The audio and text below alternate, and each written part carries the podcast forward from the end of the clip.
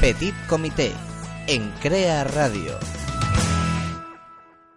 Ahora que estamos solos, te voy a contar un secreto. Aquí empieza Petit Comité.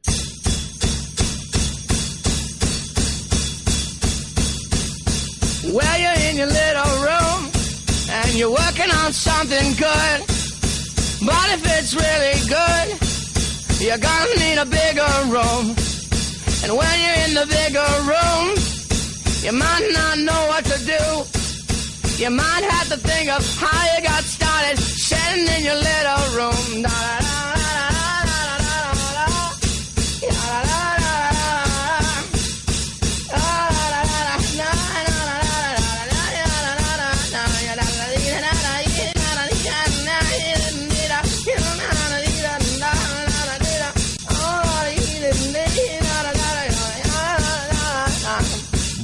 Muy buenos días o mediodías según cómo se mire. Ahora que estamos solos te vamos a contar un secreto. En esta conversación estamos tú y yo, Álvaro García, pero también nos acompaña como confidente Fer Sanzo Caña. Hola Fer. Muy buenos días Álvaro, ¿qué tal? Buenos días y- o mediodías, como quieras decirlo, a mí me da igual, a todos los que nos están escuchando. Un día más aquí en esta, en esta radio, en CREA. Así que empezamos.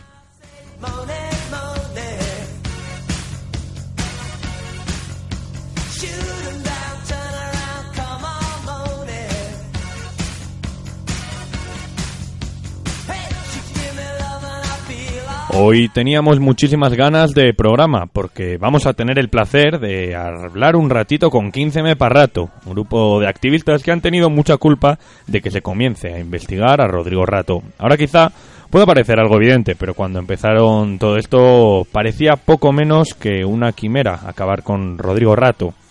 Completamente cierto, es más, incluso su familia les tomó por locos. Pero no solo venimos con ese tema, también vamos a tratar un poco Venezuela y las palabras de su presidente. Pero primero la sección guasona del programa, los tijuglares. Empezamos.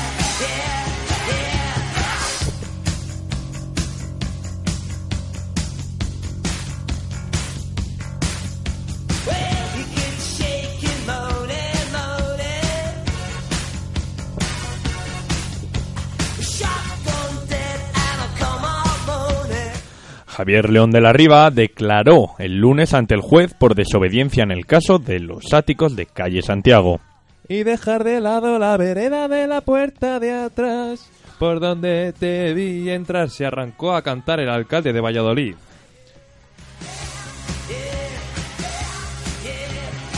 El gobierno griego destituye a Varoufakis como interlocutor ante el Eurogrupo. Era demasiado guapo y había muchos celos. No existe comparación posible en la que salga favorecido Arias Cañete, ha declarado Cipras. UPyD expulsa a los eurodiputados Maura y Calvet por su desprestigio del partido. Una vez les oí decir que, era, que el logo era rosa y no fucsia, una auténtica puñalada por la espalda, apunta una fuente cercana a la líder.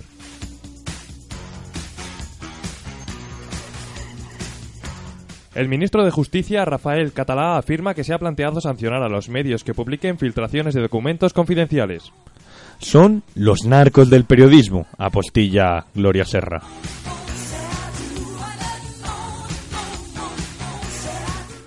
Anticorrupción esculpa al Partido Popular de delito fiscal y pide cinco años para Bárcenas. Una cosa es dejarle libre y otra muy diferente hacer justicia de verdad, dijo el encargado de mantenimiento de los juzgados.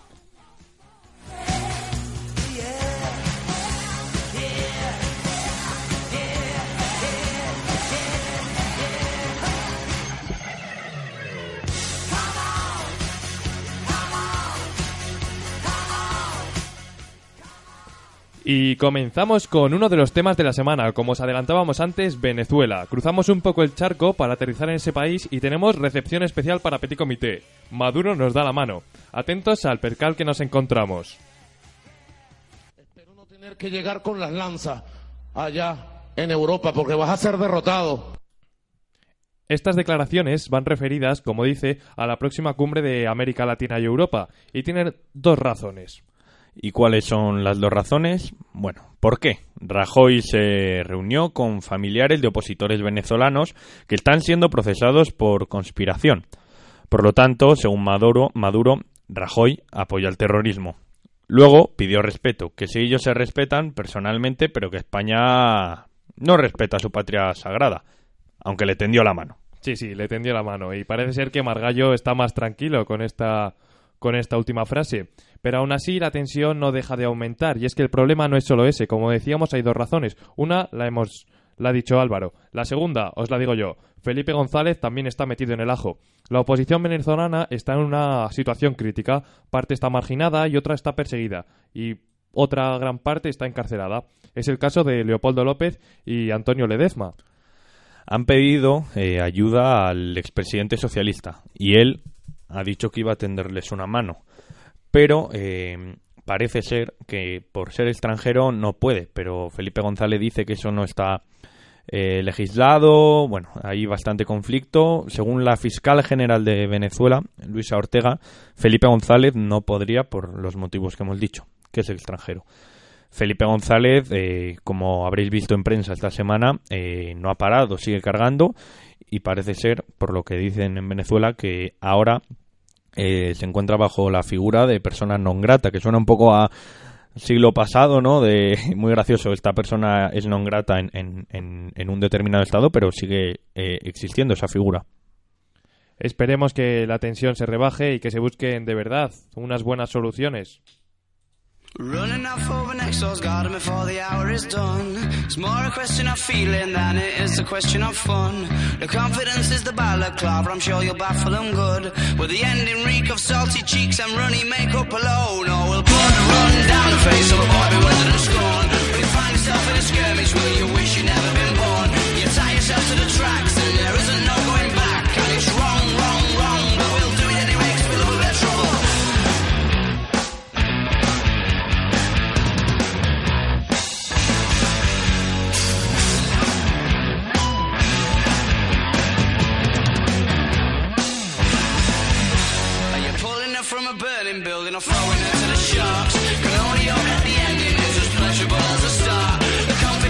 Pero los problemas diplomáticos no son el único problema de cabeza que tiene ahora mismo el gobierno.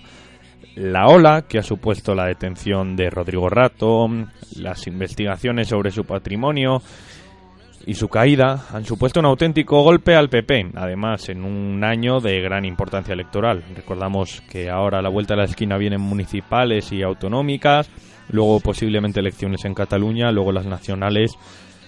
Hay mucho pescado por vender. Todos los partidos están pasando por muchos apuros, pero la estrategia electoral de los populares parece que no está surgiendo el efecto deseado. Ni la mejora económica, ni la bandera que enarbolan de la Unión de España parece que está teniendo el efecto deseado en los resultados. O al menos dicen eso las encuestas. Y si nos vamos con rato, pues es la caída del gigante. ¿Cómo comenzó esto? Pues un poco con la entrada en Bankia. Pues de vicepresidente del gobierno, luego pasó de- a presidente del, del FMI y finalmente pues se ha puesto de barro hasta las cejas en tal cenagal que se ha metido. Un momento clave es cuando sacan este banco a bolsa, algo que no tenía un precio realista ni era tan viable como decían. En realidad directamente no era viable. Otro puntazo del amigo, las tarjetas opacas, una primicia del diario.es donde aparece como un consumidor nato, como lo que es. Bueno, pues parece que no le valía con el sueldo que tenía. Sobre todo este tema tienen mucho que decir los amigos de 15M Parrato, con lo que vamos a hablar en breves momentos. Y lo último, como ya sabemos y como está plagada todos los canales de televisión, la investigación por fraude fiscal, la imagen de la detención de rato, agarrado a su cabeza mientras le traen el coche, y la investigación de Hacienda eh, ha sido noticia día sí y día también, pero parece ser que Anticorrupción no estaba enterada de la operación. Enfados de Hacienda con anticorrupción, de anticorrupción con Hacienda, enfados, como hemos dicho, unos con otros. Lo que dijimos la semana pasada, se sabe poco y todo lo que rodea este caso parece un esperpento. El tema es que estamos hablando de una caída o de la caída de posiblemente el hombre o al menos uno de los hombres más poderosos de España. Aunque esto sería complicado, que hubiera ocurrido sin, eh, algún, sin el trabajo de algunas personas. Exactamente, unas personas con un solo objetivo, meter a Rato en la cárcel, que vale que parezca un poco radical, pero bueno. Ellos son el 15M para Rato. Nace como una iniciativa de Simona Levy, una activista, a la que pronto se le suman varios amigos y consiguen unos 15.000 euros. ¿Para qué? Pues para, para poner la primera querella contra este genio de las finanzas. Todos contra Rato, pero ¿por qué? Bueno, eh, ministro, banquero, ha estado en, en los grandes poderes. Eh, por decirlo así, es un icono, una imagen de, de lo que ha sido el, el poder en España durante muchos años. Eh, la gente puede estar en contra, más o menos en contra de, de Rodrigo Rato, pero durante unos años él ha sido un ídolo en España. Y claro, al final eh, todo este tipo de casos que han ido destapando ha caído o ha dejado caer un poco que, la mentalidad de la sociedad entre la mentalidad que tienen estos activistas, ni un euro más a los bancos. Eso es lo que dicen en su página web y bueno, entre muchas ideas está pues como hemos dicho ya ese pequeño ataque, no, más bien búsqueda de, esos marrones o de esas cosas feas que han hecho muchos magnates. Este domingo han, han estado en el diario El Mundo los promotores de 15M Parrato, Alfonso Sánchez, Emma Vilés, Laia Manté, Madis Falcioni, Carmen Herranz, Sergio Salgado, Isabel Sánchez y Simona Levi. Estas personas se pusieron un objetivo a cinco años. Y bueno, era meter a Rato en la cárcel, como hemos dicho. ¿Pero cómo? Pues primero, sacando unas filtraciones. Pretendían llegar a las 4.000 filtraciones y, como dicen ellos, entre chistes, buenas ideas, etcétera. Vamos, algo que resultase que, fuese, que le fuese imposible vivir en España. Por lo tanto, que al segundo año de esos cinco años de objetivo se tuviese que exiliar. Y que en 2017 las pruebas contra él fuesen tan evidentes que se le condenase. Pues parece ser que lo van a conseguir. Antes de lo esperado, incluso.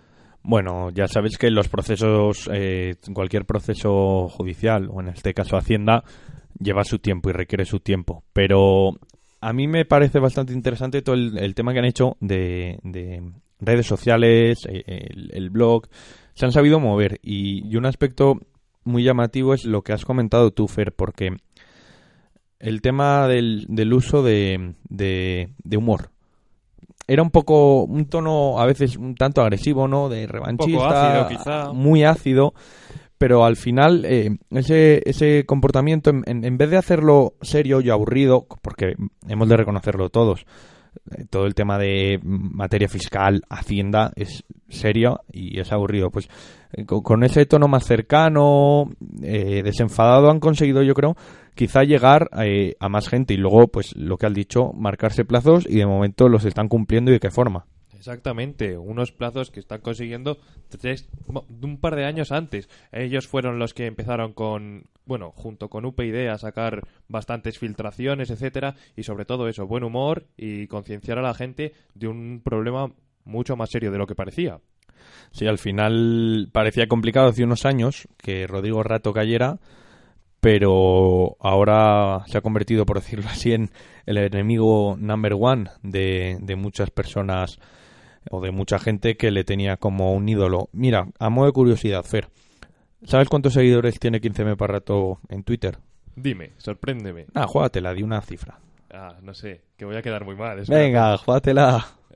Ah, 5.000, Más, 8.000, más, 10.000, más. 15.000. 32.000. Te voy a decir cifra exacta. 32.288. Si alguien nos está escuchando, eh, ni deis follow ni unfollow. No vaya a ser que ahora que la cifra baile y digan en Petit Comité, mienten. Eh, No, en Petit Comité ahora mismo, a las 12 y 13 del mediodía, eh, decimos que, que 15M Parrato tiene 32.288 seguidores. Bueno, vamos a hablar hoy con, con Sergio Salgado eh, de 15M Parrato y nos va a explicar algunas claves de, de todo el proceso que han llevado, que desde luego fácil no era. Me hace mucha gracia porque en la entrevista que hemos comentado del diario El Mundo empieza con una frase que dijo Simona Levy en el 2012 y es vamos a meter a Rato en la cárcel. Sí, sí, es que encima lo dice tan, tan radical, es como que se juntan un grupo de amigos y dice, tengo un plan para meter a Rato en la cárcel. Y es, Eh, ahí empieza todo. Si ahora mismo a ti te, te dijera un colega eso, ¿cómo reaccionarías, Fer?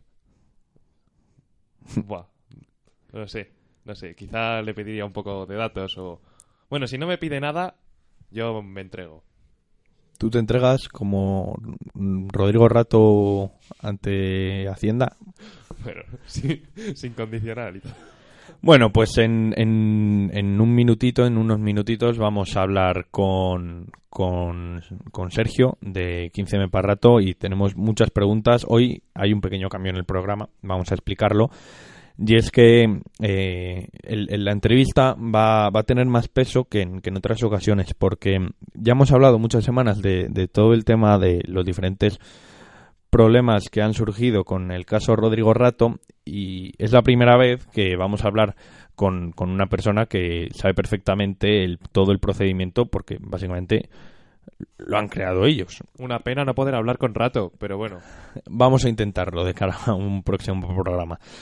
Pero creemos que es importante que demos voz a ellos porque nosotros podemos contar lo que leemos en prensa, lo que entendemos y, nuestras opiniones. Pero si hay alguien que lo puede contar bien, es alguien que esté en 15M para rato. Eso es. Ojalá que os guste, que lo disfrutemos y que consigamos sacar unas buenas conclusiones.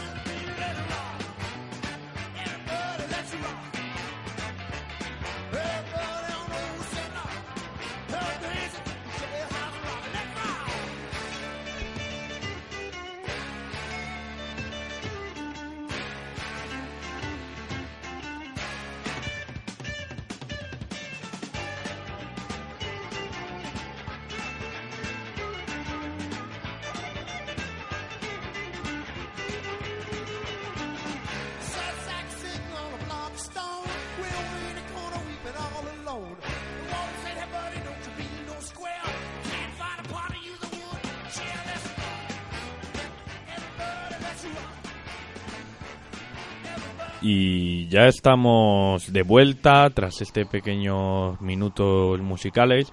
Estamos con Sergio Salgado, como hemos dicho, miembro de 15M Parrato. Eh, pues por decirlo así, los que han comenzado la batalla judicial ya han tratado de abrir causas contra el todopoderoso Rato.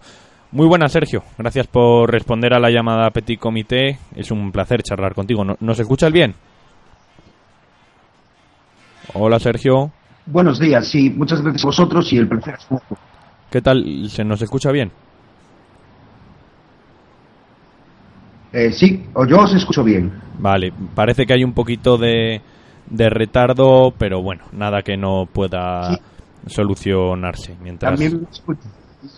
Por no tenemos muy buena cobertura, bueno, a ver si conseguimos solucionarlo y que, que se escuche que se escuche bien. Sergio, eh, vamos a intentar ponernos en situación.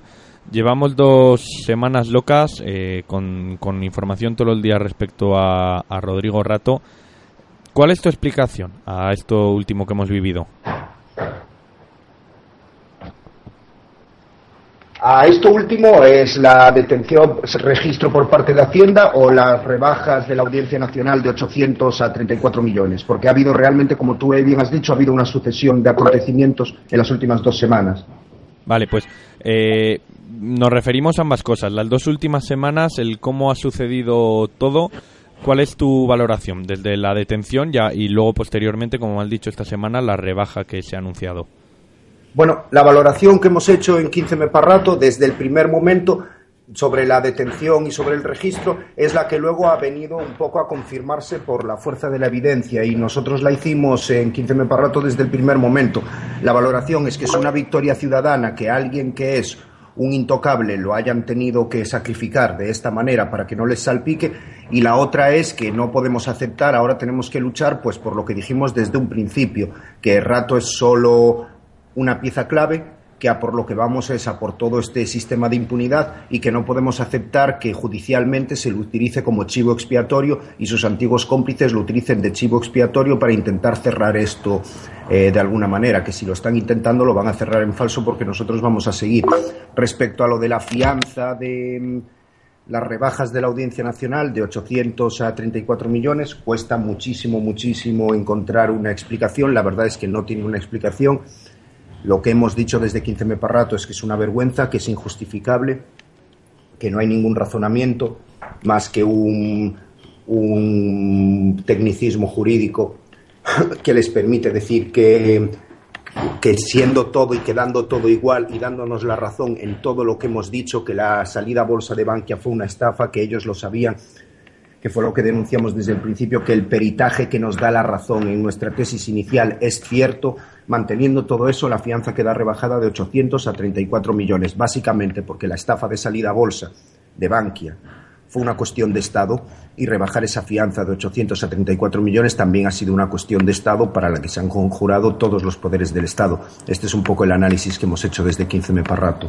Y si, y si para ti eh, todos estos aspectos son cuestiones de, de Estado, ¿cómo explicas que Rodrigo Rato, el que durante mucho tiempo, por decirlo así, fue una especie de rey, un, faraón, alguien de gran poder. ¿Cómo ha podido llegar ese declive? Hombre, porque hemos hecho un trabajo como sociedad civil a través de 15 Meparrato bastante, bastante contundente que cuesta mucho resumir. Dijimos desde un principio que esto lo haríamos caer, aunque solo fuera por el propio peso de las evidencias, que tengan que hacer algo ante las evidencias que presentamos y el trabajo que hemos hecho en tres años ha sido realmente en la pieza de salida bolsa de Bankia.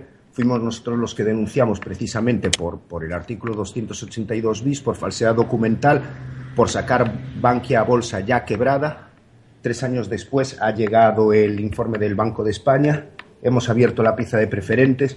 Algunos de nosotros participando desde el proyecto de la Comisión Anticorrupción del Partido X hicimos llegar los 8.000 correos de Blesa a la prensa eh, que fue la filtración bancaria más grande de la historia de España, conseguimos abrir la, pieza de las tarjetas negras. Ha sido un trabajo de grupo desde la sociedad civil, desde 15 Meparrato, de erosión continua de esta montaña, que no les ha quedado otro remedio. Esta gente se adapta a lo que sea. Lo que era un intocable hace tres años, si ahora toca sacrificarlo, toca sacrificarlo. Esta gente lo único que quiere es mantener su statu quo, mantener su poder y este era uno de los objetivos a los que pretendíamos llegar, que tuvieran que deshacerse de él. Ahora el objetivo es que deshacerse de él no sea suficiente.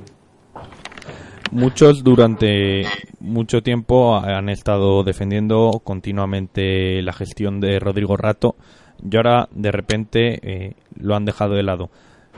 ¿Por qué crees que, que hablan de hecho aislado cuando vosotros, por ejemplo, decís que no? ¿Hay hecho aislado o es algo continuo?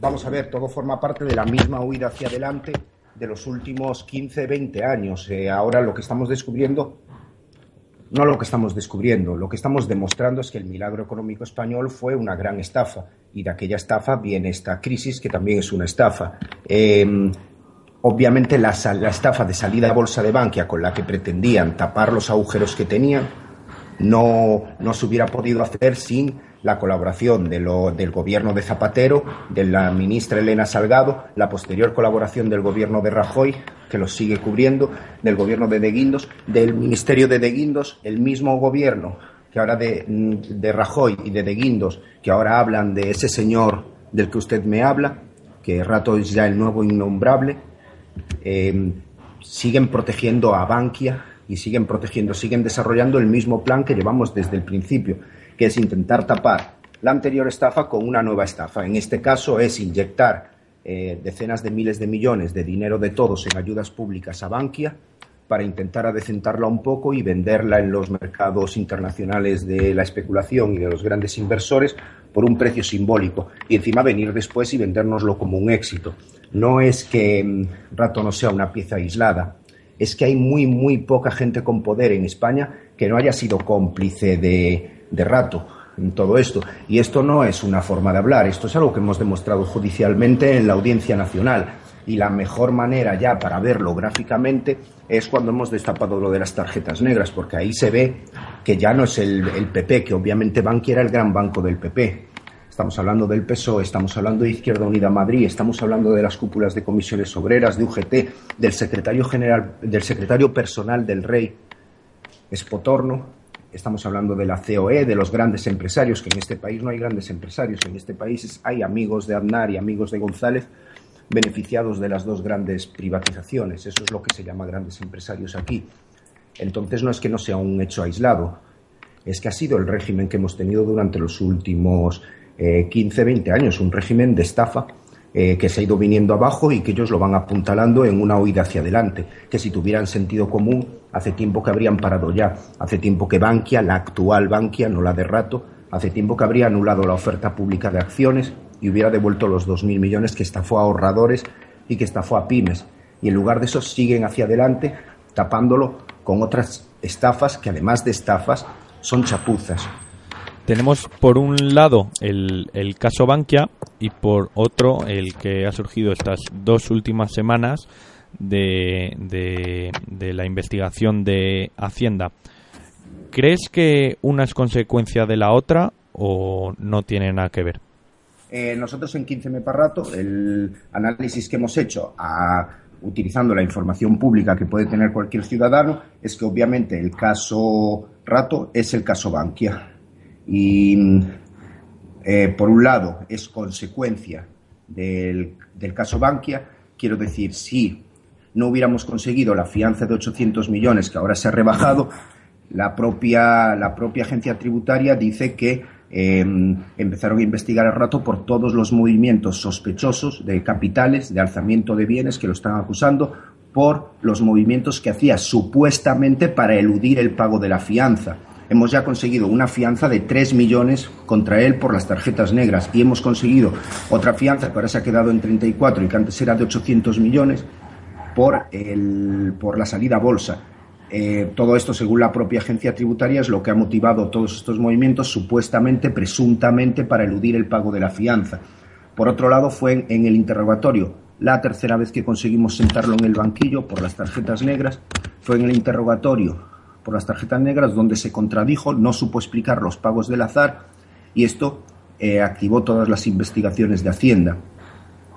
Es muy, muy sencillo encontrar las relaciones entre el caso entre el caso Rato y el caso Bankia. Un poco a título personal y como y enlazando un poco con lo que tú dices. Aparte de todas estas fianzas, habéis pedido una prisión preventiva. Según vosotros, ¿qué riesgos conlleva la libertad de Rato?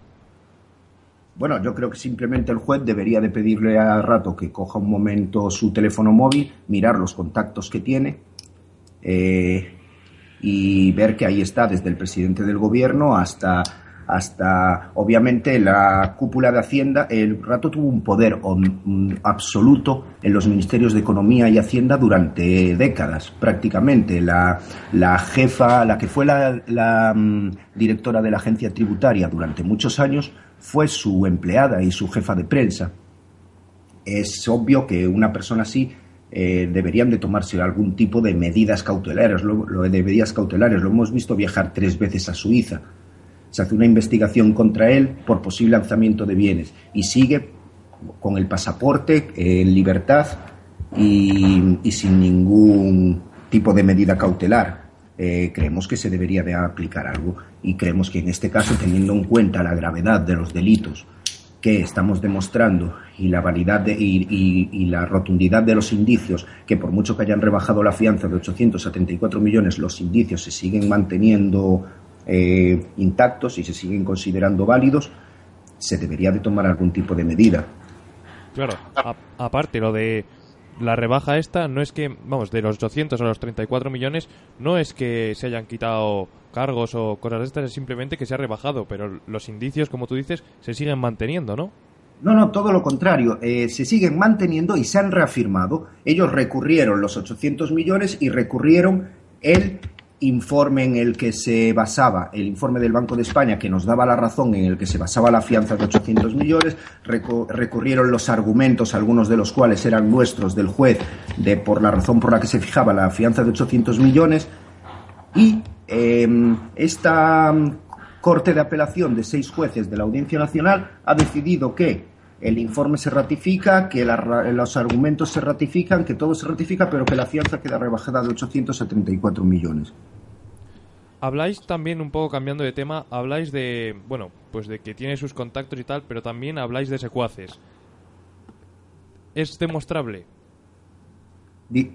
Eh, obviamente, quiero decir, no, estafas, no haces una estafa de 2.000 millones, no hundes el, el, tercer banco de España, no hundes la, la, mm, toda la economía española con el rescate financiero y todo el sistema bancario español tú solo. Obviamente, eh, Rato así lo ha insinuado muchas veces. Es, sus propios testimonios dicen que la agencia tributaria estaba al tanto de todo el sistema de las tarjetas negras. Nosotros hemos solicitado que se abran diligencias, que se pida a la agencia tributaria esa información y, eh, para demostrar si está diciendo la verdad o no. La agencia tributaria no manda esa información, la manda incompleta, la manda omitida, la manda desordenada, la volvemos a pedir otra vez. Estamos esperando. En el caso de la estafa de salida a bolsa de Bankia, el Banco de España eh, hay unas entidades de control que se tienen que encargar de que no se estafe a la gente. Esas entidades de control son el Banco de España, esas entidades de control son la CMNV, sirven para cosas como para que no se le vendan productos financieros como las preferentes a gente que no son grandes inversores, que no son especuladores, que no tienen conocimientos de, bolsa, que no tienen conocimientos de especulación financiera. ¿Dónde, estaba, ¿Dónde estaban esas instituciones de control cuando se estaban vendiendo preferentes a niños, cuando se estaban vendiendo preferentes a ancianos, a jubilados, a pensionistas, cuando se les estaban vendiendo como un plazo fijo? Claro, las personas entonces que estuvieron al frente de estas instituciones y que hicieron la vista gorda son, lo, son parte de los culpables, pero ¿Vosotros tenéis nombres o estáis aún en busca de ellos? tenemos nombres desde el primer día. Hemos señalado a una serie de personas desde el primer día. Hemos dicho que Ratos solo era el objetivo número uno y ahí están las declaraciones. El objetivo número dos es el gobierno de Zapatero y la ministra Elena Salgado. Ahí están las declaraciones de Zapatero diciendo que esto era lo mejor para España, que van que salir a bolsa, que había que tomárselo en serio y que había que sacar la bolsa porque era lo mejor para España. Está todo lo que ha hecho Mariano Rajoy y todo lo que ha hecho de Guindos desde entonces, que es continuar con esa estafa y inyectarle todas las decenas de miles de millones a, a Bankia que se le han inyectado. Hay una serie de personajes. Obviamente tenemos pruebas de unas complicidades porque hemos sacado las tarjetas negras y ahí se ve claramente todas las complicidades que había y cómo se articuló un sistema, un, buen ejemplo de un sistema de compra de voluntades políticas, que es lo que son las tarjetas negras entre partidos de la oposición, sindicatos, grandes centrales, las dos grandes centrales sindicales y todo. Pero el problema es que los más peligrosos de todos esos cómplices están en el gobierno. Y vosotros lleváis trabajando en todo este caso desde 2012. ¿Cómo ha sido el, proceso en estos tres años? Eh, bueno, la verdad es que mm, hablas de tres años y para nosotros es como si fuera, como si estuviéramos pensando en hace tres años, como si estuviéramos pensando en hace 20 años, porque realmente ha sido mucho trabajo, muy productivo y han pasado muchas, muchas cosas y hemos conseguido muchas cosas y todo se ha sucedido muy rápido. El trabajo ha sido eh, colectivo, eh, hay compañeros sobre todo, todo hay que decirlo, compañeras muy, muy válidas que han trabajado mucho, que han hecho muy, muy buen trabajo en 15 me rato, y luego tenemos una comunidad y una gente eh, que siente esto como propio, que nos ayuda, que colabora, que ha, ha, permitido que todo esto se montara desde con aportaciones de 5 euros hasta con, hasta con información en el momento preciso, hasta ayudándonos a difundir y que, que se viera el trabajo que estamos haciendo y que llegue a más gente que, que sí se puede plantarle cara, que sí nos podemos organizar como ciudadanos y plantarle cara a esta gente, que nos ha permitido continuar durante estos tres años. Es bastante, bastante difícil resumir todo este trabajo que están haciendo los compañeros, que están haciendo las compañeras, pero básicamente es muy satisfactorio, sobre todo porque la alternativa, que es quedarse viendo en la televisión al al PP y al PSOE, que ya ni se molestan en decirse y tú más, ya, ahora ya se dicen directamente y vosotros también. Eh, la alternativa a hacer algo es bastante, bastante insatisfactoria y al fin y al cabo, eh, en este caso concreto, hacer algo eh, ha servido para algo. O sea, ¿tú crees que si no llega a haber sido por todo este activismo, ahora mismo Hacienda no estaría investigando a Rato y ahora mismo no se sabría lo que se sabe de Rodrigo Rato?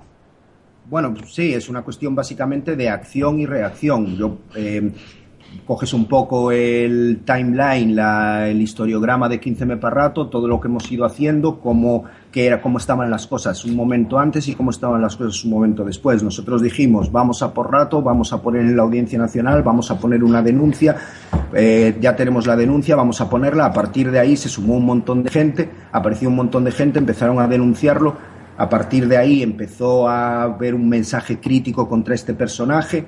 A partir de que lo sentamos en el banquillo, se empezó a poner la lupa sobre, sobre la cuestión de la salida bolsa. Tres años tardamos en que la gente entendiera que el en que oye, eh, se entendiera perfectamente que el kit de la cuestión era el que nosotros estábamos planteando, el artículo 282 bis. Em, las pruebas que hemos aportado por lo penal en la salida a bolsa de Bankia, las pruebas que hemos aportado por lo penal en, la, en las preferentes han ayudado prueba por prueba, que sería bastante difícil enumerarlas todas, a que cambie el viento de dirección en los juzgados y la gente en sus demandas civiles por lo civil esté ganando, porque la gente que está denunciando a Bankia, no por lo penal como nosotros, sino por lo civil, para recuperar el dinero que le han robado, está ganando. Y luego el asunto de las tarjetas negras. Si no hubiera sido por el trabajo de los compañeros, no se hubieran conocido los correos de Blesa, no se hubieran conocido que esto realmente es un punto de inflexión cuando ahí realmente sus cómplices en el Partido Popular deciden que hay que dejarlo caer. Y a partir de ahí, a partir de ahí, él em, empieza un poco más a ponerse nervioso, a tirar de la manta, presuntamente a mover capitales para prepararse para lo que pueda venir y eso desencadena eh, toda la operación de, He intentado hacer un resumen muy, muy rápido, pero realmente son tres años de, acción-reacción. ¿Y otras fuerzas políticas qué peso han tenido? Por ejemplo, en el caso de UPyD, que también se ha personado contra Rodrigo Rato. Bueno, eh, yo te puedo hablar del trabajo que hemos hecho nosotros y del trabajo sobre todo concreto que hemos hecho nosotros, de esta acción-reacción de las cosas que hemos ido haciendo. Todavía estamos pendientes de que un día UPyD explique eh, qué es de concreto, qué es lo que han hecho ellos que ha hecho avanzar el caso, eh, porque no lo sabemos muy bien y estaría muy bien que lo explicara. Eh, lo que UP, de todas maneras, eh, puedo hablar de lo que hemos hecho nosotros, porque para hablar de lo que hace UPyD, pues ya está todos los días en los medios de comunicación diciendo que ellos lo han hecho todo y que ellos lo han conseguido todo simplemente porque pusieron una, una querella. Eh, entonces, me parece, esto eh, me huele un poco a estrategia política de nos presentamos en procesos, ponemos querellas y luego lo, mm, lo amortizamos en comunicación diciendo que estamos ahí que lo hemos hecho todos nosotros para, para que esta sospecha en ciudadanos como yo no fuera no quedara ahí, estaría bien que explicara qué es lo que ha hecho en concreto en el caso. Y un poco así, también hablando de vosotros, ¿cuánto de justicia y cuánto, si lo hay, de revanchismo existe en vuestras actuaciones? ¿O directamente es un objetivo que creíais necesario y, habéis ido a por ello? Mira, em, ni justicia ni revanchismo, porque eh, justicia es...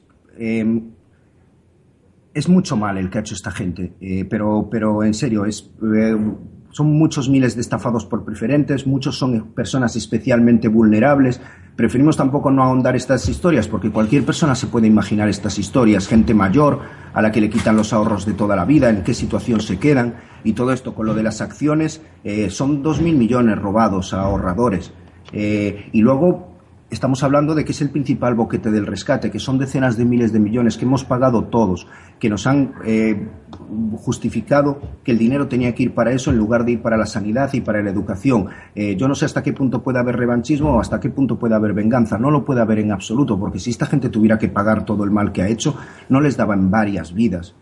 Para pagarlo. Entonces, para nosotros simplemente es una cuestión de acción política y de acabar con la impunidad. Y nos parece la mejor manera estratégica de acabar con la impunidad es eh, ir a por un personaje clave como Rato, porque básicamente la impunidad no es un ordenamiento legal, la impunidad es un es un eh, sensación psicológica de que nunca te va a pasar nada por lo que estás haciendo porque nunca a ninguno de los tuyos le ha pasado nada por lo que está haciendo. Por lo tanto, eh, sigue haciéndolo. En el momento en el que alguien como Rato entre en la cárcel, en el momento en el que alguien como Rato pase a ser un intocable, el artífice del milagro económico español, a lo que hemos conseguido que sea ahora mismo, esa sensación de impunidad se empieza a quebrar.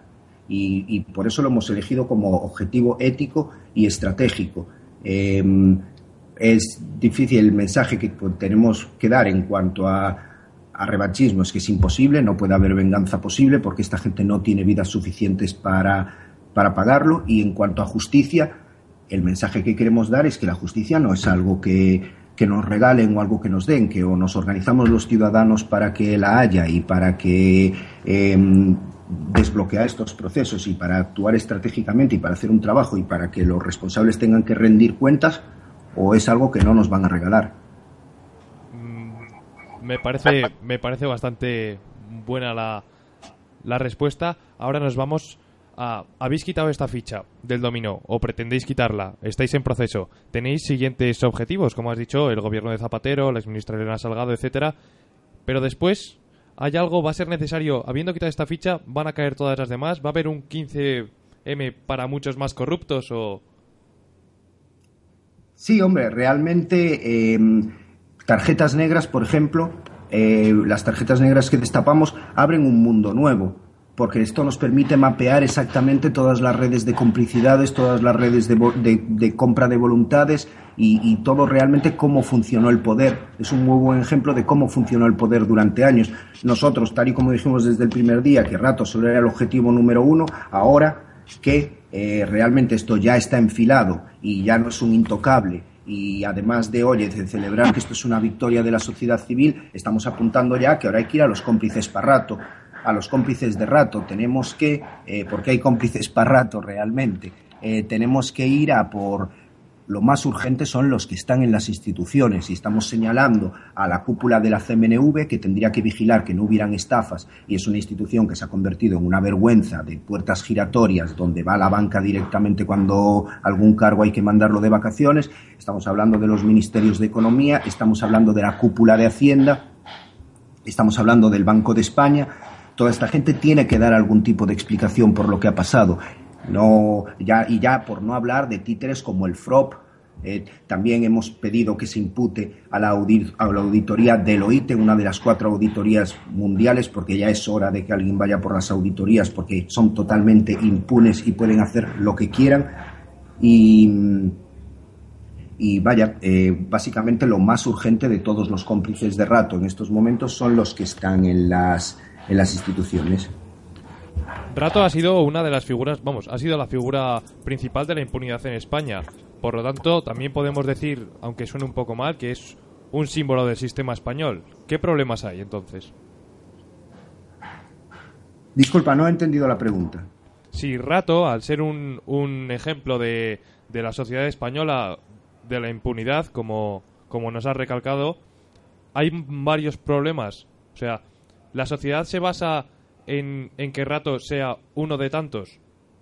Por así eh, Vaya, eh, realmente eh, ni siquiera ha habido algo que se pueda llamar un sistema político, un sistema legal o un sistema... Eh, ha habido un sistema de impunidad. En ese sentido, Rato que diagnostica, ir a por Rato nos ha permitido diagnosticar todos estos problemas. Nosotros también, hace tres años, nos planteamos hacer esto porque una cosa es tener la seguridad de que la justicia no funciona o de que podría funcionar mejor de lo que funciona. Y otra cosa es em, comprobarlo desde dentro, paso por paso, ver dónde están las trampas exactamente, ver dónde qué es lo que habría que mejorar llegado el caso, ver qué es lo que habría que desbloquear eh, llegado el caso.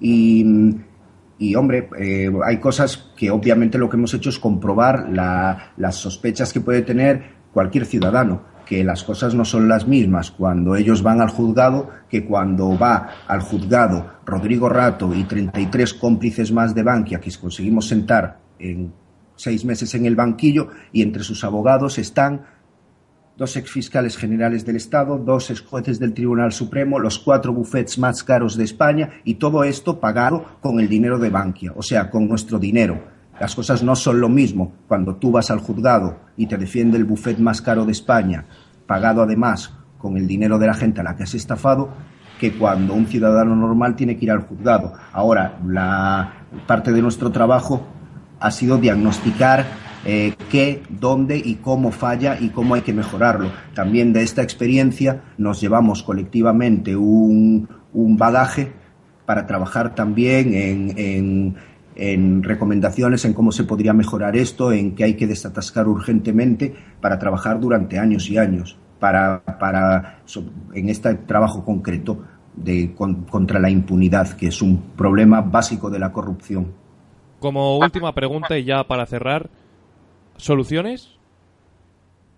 Soluciones. Eh, pues básicamente eh, no esperar soluciones. Quiero decir, eh, nadie nos va a solucionar esto, nadie nos lo va a venir a solucionar. Por lo tanto, las soluciones es que nos organicemos como se está organizando la gente y que, porque no se puede hacer de otra manera. Eh, como nosotros hay muchísimos, muchísimos ejemplos más de grupos organizados o, o, de ciudadanos a título individual y todo eso está contando y todo eso, si las cosas están cambiando o si las cosas pueden cambiar, es eso lo que lo está cambiando y es eso lo que lo puede cambiar. Que, que asumamos nuestras responsabilidades como ciudadanos y que nos organicemos para plantarle cara a esta gente. Las cosas no son lo mismo. Hace tres años, cuando ibas a denunciar a Bankia al juzgado ordinario porque te habían estafado con preferentes o porque te habían estafado con acciones, que prácticamente era, bueno, usted sabrá si fue de listo y quería hacerse rico, ahora asuma las consecuencias. Que, que ahora, que realmente están ganando la mayoría de, de los preferentistas y la mayoría de los estafados. Y eso eh, se, es gracias a muchísima gente, es gracias a la sociedad civil, es gracias a grupos como 15 Parrato y además de que es lo único que puede cambiar las cosas, además hay que, yo me gustaría decirle a la gente que es muy satisfactorio a título personal eh, poder estar tan orgulloso de tus compañeros y de lo que están haciendo como lo estoy yo de mis compañeros en 15 Parrato. Sergio, eh, ha sido un placer poder hablar contigo. Muchísimas gracias por acompañarnos en este petit comité. Bueno, ha sido un placer mutuo. Muchas gracias a vosotros. Venga, adiós Sergio, chao. Hemos hablado con Sergio Salgado, miembro de 15M Parrato. Vamos a tomar un descansito, Fer, si te parece bien, y seguimos con el programa. Me parece estupendo.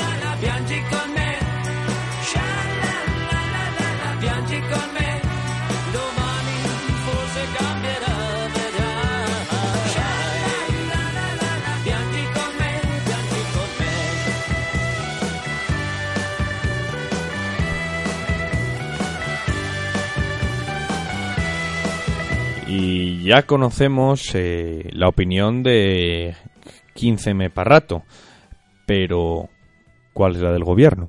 Bueno, pues podríamos tirarnos un ratazo escuchando a todos y cada uno de los miembros del Ejecutivo de Moncloa, pero es que no tenemos tiempo y preferimos tomar solo una muestra. Mejor escuchar la más reciente, que casualmente es la del presidente, Mariano Rajoy. Oye, qué suerte tenemos, ¿no?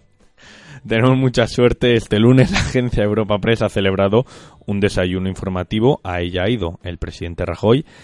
Y esto es lo que ha dicho respecto a Rato. Yo sobre este asunto ya he dicho absolutamente todo lo que tenía que decir. Rato ha sido un compañero mío personal en el gobierno y de muchas personas que están aquí. Hizo una gran gestión en su día.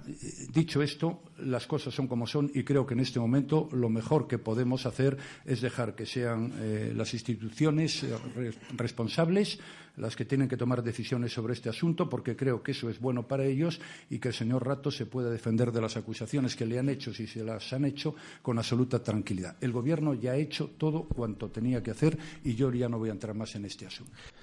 Es cierto que el caso Rato es un caso particular y nadie eh, puede podemos vincular a nadie, por ejemplo, en el tema de que eh, haya un descuadre entre los ingresos que ha tenido y todo eh, el capital que pueda tener en posesión. Pero bueno, es un tema que quizá deberíamos eh, hablar más en profundidad. No sé, es un tema complejo y denso. Aparte, es curioso que cuando... Aparte, es curioso que cuando se habla de un hecho aislado, no sé, el mensaje de todos sea exactamente el mismo, vaya, como, como si estuviese aprendido. Desde aquí no queremos pensar mal, pero... no queremos pensar mal, pero nos encontramos con algunas cosas que, nah, no vamos a decir eso. Que lo que pasa es que en el Partido Popular y en el gobierno hay muy buen rollo, todos se llevan muy bien y están de acuerdo en todo. Puede ser, pero tampoco estamos descubriendo las Américas y decimos que en España hay corrupción, y no poca. Me parece que vamos a tener que llamar a alguien, a los Hawaii 5.0, para que solucionen esto.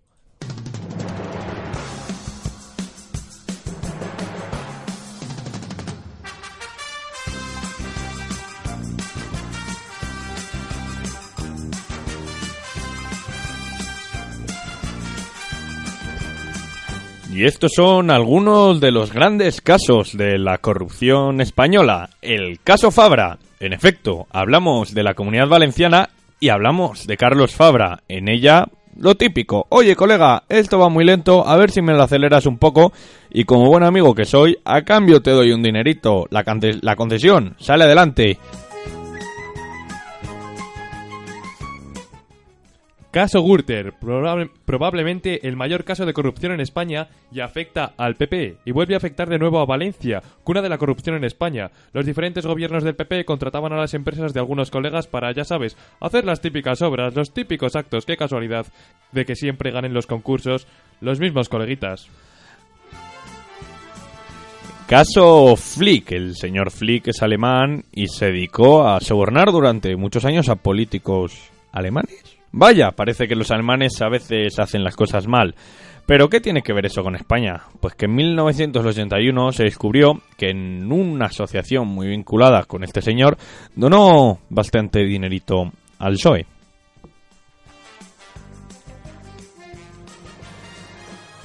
Caso Bárcenas, vaya vaya, hablamos de sobres, de la Gürtel y de financiación ilegal, menudo combo triple. Caso Interligare. Parece ser que unos señoritingos tenían más facilidad para ganar algunos concursos de concesiones públicas y también parece que tenían cierta relación con Alfredo Pérez Rubalcaba. Todo esto presuntamente. Caso Díbar, el señor magistrado y expresidente del Consejo General del Poder Judicial se iba a Marbella cargando los gastos, como ya sabes, los típicos del curro. Y no, no se iba de camping ni cenaba kebab. Caso Filesa. Uy, ¿qué pasa con las campañas electorales? Parece que hemos repetido varias veces estas palabras. En este caso fue el PSOE el que durante los años 80 hizo este entramado de empresas para financiar sus caras campañas electorales. Felipe González era lo mínimo que necesitaba. Caso Emperador. Se comenta que es una presunta trama que blanqueaba dinero con China. Lo típico, que tienes venturitos chungos y con tus contactos chinos pues evitas al fisco. Lo típico, pero con mucha más pasta de por medio. El cerebro es un tal Gao Ping, del que hablan a veces por la tele. Caso Pokémon. Consiste en hacerse con todos, como en la serie, pero en este caso la ambientación no es Pueblo Paleta, sino Galicia. Más de 100 personas metidas en un ajo cuyo punto en común es la corrupción. Caso Brugal, sí, como el ron, aunque la resaca que deja es aún mayor. Soborno, tráfico de influencias, extorsión. No están mal estos presuntos delitos que afectan al Partido Popular de Alicante y también al resto de partidos. Un nombre clave, Enrique Ortiz, máximo accionista del, del Hércules. Este crack daba dinero a todos los partidos. No vamos a seguir porque nos vamos a cansar. Pero quizá, si vemos grandes casos de corrupción eh, desde los 80 hasta hoy, a lo mejor, y solo a lo mejor, nos encontramos que sí, son hechos aislados, pero Claro. todos muy recurrentes. Sí, sí, muy aislados. Bueno, puede ser. Solo decir que hemos dejado muchísimos en el tintero. Y sobre todo gracias a 15mpedia por facilitarnos tanto la labor a la hora de recogerlos. Aparte de toda esta corrupción, bueno, bueno, aparte no. Enlazando con esta corrupción y estos tan chanchullos de dinero, nos hacemos unas preguntas. El porqué de este problema. Y nos hemos dado cuenta de que gran parte es por la financiación de los partidos. Vaya, parece ser que hay algo que se llaman elecciones y en esas elecciones eh, los partidos quieren ganarla. ¿Qué pasa? Hay que hacer campañas, estas campañas son muy caras, se necesitan ganar las elecciones, más campañas, más dinero, se necesita más dinero para hacer más campañas. Grandes empresas están dispuestas a darlas, pero vaya, parece que no solo los políticos lo hacen mal, también hay mala praxis empresarial. Eso es, se recibe el dinero, pero seamos realistas, aquí nadie hace nada por la cara, y menos en las altas esferas de la política o la, economía. La contrapartida de estos casos tiene un nombre, concesiones. Es fácil de entender, los políticos tienen un recurso a su disposición, el Estado. ¿Y qué sacan del Estado? Pues que pueden crear monopolios, otorgar contratos y aprobar regulaciones que favorezcan a determinados intereses. A modo general, se pueden establecer tres soluciones. Vamos con ellas. Una, reventar el mercado de la oferta. En Estados Unidos es muy fácil. Cientos de personas metidas en política. Te sale caro y hay que comprar eh, a uno para que ese uno convenza a todas esas personas con las que tiene relación. Si habéis visto House of Cards, sabéis perfectamente el funcionamiento de este tipo de lobbies políticos. Otra solución, crear una burocracia efectiva y estable. Ya sabes, lo típico, eh, alguien que trabaja en la administración pública y no tiene que ver con los partidos políticos. En España hay mucho funcionario, pero cuando llegan a ciertos niveles, ¿qué pasa con ellos? Y tercera, financiación pública, para que los partidos no se les vaya la mano con las grandes empresas, que no las necesiten. Claro, ¿qué pasa? Que solo se acuerdan del votante cada cuatro años. Estos son solo tres grandes vías, seguro que luego se las puede sacar punta, enlazar unas con otras, sacar nuevas ideas, etcétera. Pero existe otro problema respecto a la financiación de los partidos. Si tienes ideas, pero no tienes dinero, ¿a qué recurres? Pues efectivamente, al crowdfunding o al micromecenazgo o como quieras llamarlo. Sí, lo podemos llamar de 100.000 formas diferentes. Bueno, una movida donde tú pones la idea y si la gente le mola, pues pone dinero. Eh, teníamos muchas preparadas, vamos a decir varias rápidamente. El partido X, que aunque bueno mucha gente no acaba de conocerlo, han recaudado eh, para casi todos sus objetivos. Equo pues eh, ha hecho pequeñas eh, donaciones de incluso retornables 100 euros. La graciosa, bueno, la de Vox. eh, dicen las malas lenguas que una vez hizo un crowdfunding y solo recaudó 6 euritos los pobres. Bueno, pero el más ambicioso de todos es el de Podemos. Bueno, ya sabemos, eh, ha recopilado miles de euros. Por ejemplo, cuando se, se iban a creyar contra Esperanza Aguirre, en una o dos horas consiguieron todo lo necesario para poder hacerlo. Conclusión, eh, Aquí está el problema. ¿Qué pasa? Que de repente el crowdfunding se convierte en algo que el Tribunal de Cuentas lo ve como incoherente. No es ilegal, pero es incoherente. Algo que te tacha bastante, ¿no? Yo creo. Pues resulta que sí, Podemos ahora está tachado de incoherente diciendo que esas cuentas de crowdfunding no están enlazadas con el partido y que las operaciones tienen que ser revisadas. Bueno, pues una triste conclusión. No se puede ser emprendedor en política. Yo, como no entiendo nada, voy a dejar de hablar de esto y voy a un tema que se me da mejor. ¿Cuál es? Pues dar escobazos, señores.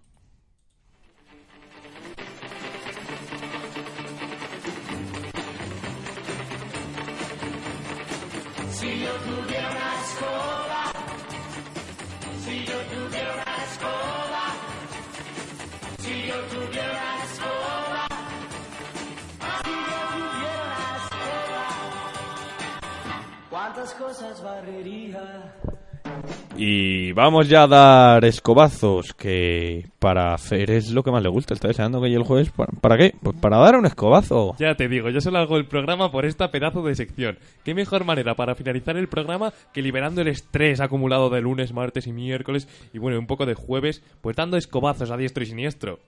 Y esta semana nos va a tocar dar un escobazo a alguien conocido, hombre. Algunos le llaman señor presidente, aunque quizás sea el momento de empezar a llamarle Mariano Mariano, como el humorista. O esa es la conclusión a la que podemos llegar esta semana.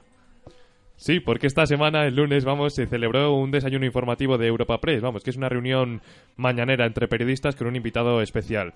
Era un buen momento para soltar algún titular gracioso. Bueno, Rajoy declaró y se convirtió en estrella. Rodeado de colegas, estaba más a gusto que en brazos. Hizo chistes, se vino arriba, de todo. La verdad es que hubo bastantes risas en el garito y no nos parece mal. Está bien que un político muestre su cara más cercana, se eche unas risas con la peñita. Bueno, pero comentarios ahí jocosos de, Mariano. A la pregunta de si sabe lo que son unas elecciones plebiscitarias, pues mirad lo que responde Rajoy.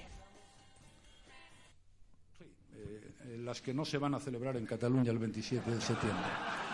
Vamos a ver, las elecciones La verdad es que es gracioso. A mí me parece que eran risas enlatadas, pero es que he visto el vídeo y son de verdad. No, no, está todo el mundo riéndose, pero bueno, no es el único chiste que hizo Mariano. La pregunta es muy directa, presidente. No, no, sí, la he entendido perfectamente. ¿Eh? Mm, Yo no voy a descartar absolutamente nada, pero dicho esto, todos los que me conocen a mí, pues eh, saben que entre mis innumerables defectos eh, no está el de eh, hacer cositas a corto plazo. Eso no lo he hecho nunca y no lo voy a hacer tampoco ahora. Pero tampoco lo descarta. ¿Eh? Tampoco lo descarta. Bueno, es por no cerrarme la puerta. Bueno, esa pregunta eh, va acorde, Fer se está muriendo de la risa, va acorde a si pretendía eh, cambiar de planes de cara a esas posibles elecciones plebiscitarias del 27 de septiembre o 28 en Cataluña. Eh, Fer, ¿qué? Me encanta el momento de... Es para no, no cerrarme puertas, tipo... Si no tengo todo ganado. Pero eh, respecto a ese cerrando puertas, eh, también quiso ser ahí Mariano con otro comentario. Pues eh, sí, pero no, no, pero sí, eh, vamos, eh, era una especie de ligón de discoteca en el que te estoy diciendo todo, pero no te estoy diciendo nada. Vamos a escucharlo. No tengo eh, intención de provocar eh, ningún cambio en el partido, con absoluta franqueza. También le diré una cosa, si lo tuviera, pues no, no se lo iba a decir, claro. Pero dicho esto, quédese con la primera afirmación. Tú hazme caso, que no lo voy a hacer, pero en caso que lo haga, a ti no te lo cuento. Le faltó ponerse las gafas de sol. Pero bueno, a ver, que nos parece bien que, que haya risas en estos actos, buen humor, etcétera. En- vamos, que vaya con sus con sus coleguitas y amigos y que le rían las gracias. Es un poco rollo Obama, pero el tema es que con Mariano como que chirría un poco, ¿no? Eso es, el escobazo no viene por este acto en particular. Para una vez que habla en directo, tampoco le vamos a quitar las ganas de cara al futuro. Aunque quizá sea ahí precisamente donde reside el problema. Desde que el presidente, sus apariciones en prensa, declaraciones a los medios, mm, han sido escasísimas. La mítica imagen del plasma es algo anecdótico, sí, pero desde luego es cuanto menos simbólico respecto al trato que ha dado el presidente a la prensa. Rajoy ha pasado durante cuatro años de los medios y de comunicarse con los ciudadanos, sus votantes y sus no votantes. Señor Rajoy ha olvidado durante cuatro años que en realidad eh, está puesto porque los españoles han querido y lo mínimo que debería hacer es dar las correspondientes explicaciones a la gente que es la que en democracia tiene el poder. Es que es justo una casualidad que ahora aparezcan los actos así. Bueno, pues echa unas risas, queda bien, portada en todos los medios con una sonrisa. ¿Por qué justo ahora? ¿Qué pasa? ¿Que es que va a haber elecciones y yo no me he enterado? Yo no te voy a responder esto, pues porque tampoco sabría decírtelo. De todas formas, Fer, eh, el escobazo se va para Mariano. ¿Le vamos a dar también recogedor? Pack completo, indivisible. Aquí no escatimamos en gastos. En Moncloa va a llegar en unos pocos días. Hasta luego, Mariano.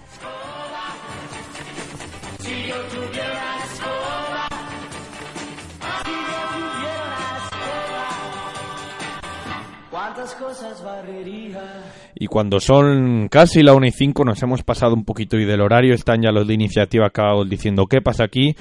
Toca despedirnos, no sin antes recordar redes sociales, Fer. En Facebook, Petit Comité. En Twitter, Petit Comité Crea. Y aquí, bueno, donde nos estáis escuchando, en creainfo.es. Y toca ya decir hasta la semana que viene. Un placer haber compartido contigo programa, Fer. Igualmente, Álvaro. Y un placer haberlo hablado para vosotros. Volvemos la semana que viene, jueves a las 12 del mediodía, para seguir contando más secretos. Os dejamos con los compañeros de Iniciativa Caos. Y yo os recomendará que no escucharais el programa, pero esto es libre y cada uno puede hacer lo que quiera. Hasta la semana que viene, que seguiremos contando secretos.